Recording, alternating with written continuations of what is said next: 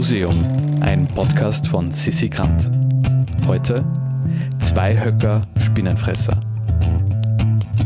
Die heutige Folge ist nichts für schwache Nerven, denn wir stehen zwischen 40.000 Spinnern im Naturhistorischen Museum in Wien.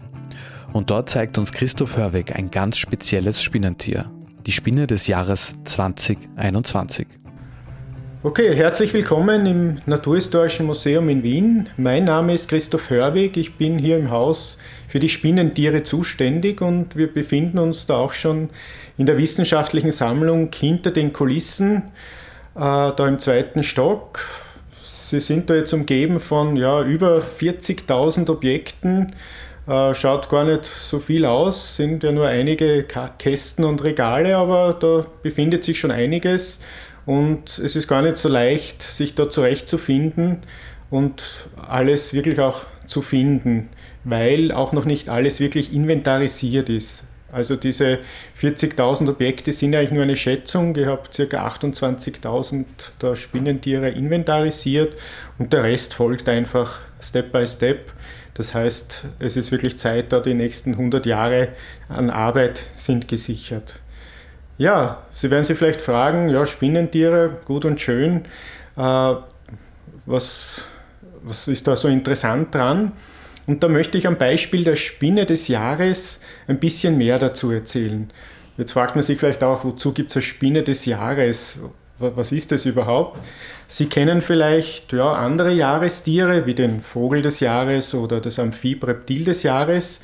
Wie bei all diesen Tieren, oder es gibt mittlerweile auch schon den Baum oder andere Pilz, sonstige Tiere, Objekte, geht es einfach darum, etwas ja, näher vorzustellen, damit man das einfach näher kennenlernt.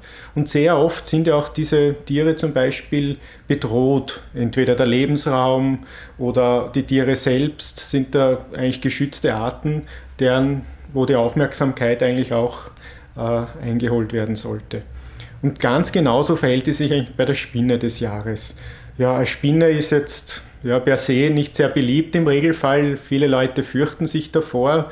Fragt man sich eigentlich auch, warum. Also ich kann sagen, zum Beispiel von den 49.000 Spinnenarten, die es weltweit gibt, sind vielleicht 20 bis maximal 30 jetzt für den Menschen wirklich potenziell gefährlich. Der Rest ist eigentlich mehr oder weniger harmlos und auch bei uns da in Österreich haben wir über 1000 verschiedene Spinnenarten und wenn man so will, ist die gefährlichste mit einem Bienen- oder Wespenstich vergleichbar. Also wirklich kein Grund, sich zu fürchten. Im Gegenteil, gerade da macht es vielleicht auch Sinn, einmal ein bisschen genauer zu schauen, was macht der Spinne so, wie verhält sich die. Und genau deshalb gibt es diese Spinne des Jahres. Ja, vielleicht kann ich ganz kurz die Spinne des Jahres auch vorstellen. Es ist nur ein relativ kleines Tier, ja, ein paar Millimeter groß. Das Männchen, ja, so drei bis dreieinhalb Millimeter groß. Die Weibchen werden ein bisschen größer bei den meisten Spinnen. Das wird bis zu 4,8 Millimeter groß. Ist ja eine kleine hellbraune Spinne. Der Vorderkörper hat noch eine ja, recht charakteristische schwarze Zeichnung. Der Hinterkörper ist auch so kugelförmig aufgewölbt und da ist der spezielle Zweihöcker am vorderen, im vorderen Bereich. Wie heißt die Spinne des Jahres 2021? Das habe ich noch gar nicht erwähnt. Das ist eben der Zweihöcker Spinnenfresser. Da haben wir eben schon den Zweihöcker. Das bezieht sich eben auf die zwei Höcker am Hinterleib. Und Spinnenfresser, ja, der Name lässt auch schon vermuten, diese Spinne hat sich eben spezialisiert, andere Spinnen zu fressen als Nahrung. Die meisten Spinnen fressen ja Insekten, wie man weiß. Und das ist eigentlich das ganz Besondere, warum auch diese Art heuer eigentlich ausgewählt wurde. Äh, Sie kennen wahrscheinlich bei den meisten Spinnen, die da irgendwelche Netze bauen. Man kennt natürlich die tollen Netze der Radnetzspinnen, die auch ästhetisch wunderbar sind mit der Fangspirale in der Mitte oder in irgendwelchen Zimmerecken oder auch natürlich in der freien Natur. Äh, die Netze der Baldachinspinnen, äh, die Netze der Zitterspinnen und so weiter. Und es gibt auch Spinnen, die keine Netze bauen, die quasi freijagend sind, sogenannte Lauerjäger, die dann einfach irgendwo warten, bis eine Beute vorbeikommt und sich die dann schnappen. Bekannt sind da zum Beispiel die Springspinnen mit ihren großen vorderen Mittelaugen, die da sind eben die Augen speziell dafür ausgerichtet, die dann ihre Beute teilweise zum Beispiel auch im Sprung, im Flug wirklich erwischen können, was eigentlich auch für ihre Größe wirklich sehr beeindruckend ist. Und dieser Spinnenfresser, da gibt es eben nicht allzu viele Arten, ist eine eher kleine Familie. Wir haben in, ja, in Mitteleuropa noch drei andere Arten, die haben dann teilweise vier Höcker oder eben die Höcker ein bisschen anders, äh, sind aber ähnlich aufgebaut. Die alle haben eigentlich gemeinsam, dass sie eben auch kein eigenes Netz bauen, sondern am Abend in der Dämmerung dann sich einem anderen Netz nähern. Wie gesagt, unter Tag sind die zurückgezogen unter Zweigen in, im Laub, wo sie eben, äh, leben. Die ja, leben Lebensräume sind meistens relativ naturnah, in der Bodenstreu, in wirklich verschiedenen Waldtypen, zum Beispiel Laubwald, Mischwald, aber auch Nadelwald, also gehen auch bis also 1500 Meter Höhe hinauf, brauchen aber eben naturnahe Räume, Waldränder, Sträucher sind auch okay.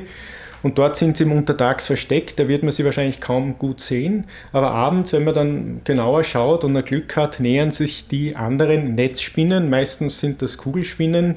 Und dort machen sie eigentlich auch etwas ganz Gefinkeltes. Äh, ja, wenn man sich normal einem Netz nähert, die Spinne kann eigentlich erkennen anhand äh, der Vibrationen handelt es sich um eine Beute, handelt es sich um einen Feind und so weiter. Und je nachdem würde die natürlich darauf reagieren, dieser Netzinhaber. Und die kann wirklich eine Beutetier vortäuschen mit ihrem Zupfen an den Vibrationen und das so machen. Dadurch kommt natürlich äh, die Spinne raus aus ihrem Versteck, weil auch die wenigsten sitzen ja direkt in ihrem Netz, sondern sind irgendwo am Rand versteckt, denkt sich nichts, ha, freut sich, da kommt vielleicht eine Beute, aber eben nicht da ist der Spinnenfresser da. Der ist dann auch relativ schnell. Äh, die Vorderbeine sind noch ein bisschen länger. Er kann dann wirklich diesen Netzinhaber, ihm die Kugelspinne meist, schnappen. Äh, ja, beißt dann schnell zu und dann ist eh wie üblich, wird ihm die Spinne auch ausgesaugt. Das ist wirklich ein einzigartiges Verhalten, spezialisiert eben auf äh, andere Spinnen als Beute. Und im Englischen heißt die Spinne daher auch Pirate Spider, eben ein typisches ja, sagen wir, Verhalten wie bei einem Piraten. Das ist eben schon etwas sehr ja, Außergewöhnliches, was man eben nicht so oft sieht oder auch weiß. Und noch interessanter vielleicht, oder sagen wir ebenso interessant, äh, ist eben auch der Kokon der Spinne der, der Eisack, wo sie ihre Eier hineinlegt. Wie, wie alle Spinnen äh, können die verschiedene ja, Seidentypen auch herstellen. Wenn man jetzt wieder auf zum Beispiel das typische Radnetz einer ja, Gartenkreuzspinne geht, da kennt man, die können relativ groß sein. Das heißt, die haben wirklich starke so Rahmenfäden, dazwischen dann eben äh, die, die, normalen Fäden unter Anführungszeichen, die das Netz schön spannen. Dann gibt es eben diesen Spiralfaden, der ein bisschen klebrig ist, eben dass die Beute hängen bleibt.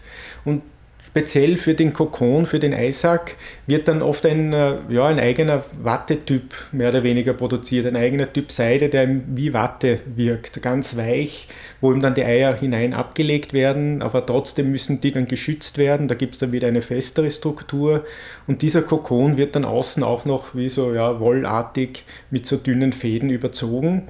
Und das Spezielle ist auch, dass dieser Kokon dann quasi ein bisschen, um ein bisschen geschützt zu sein, an einem ja, dünnen Faden, der aber sehr stabil ist auch, meist so unter Felsvorsprüngen oder unter Blättern und so aufgehängt wird. Einfach ein bisschen als Schutz auch vor, vor Eiräubern, dass da eben kein anderes Tier so leicht hinkommt.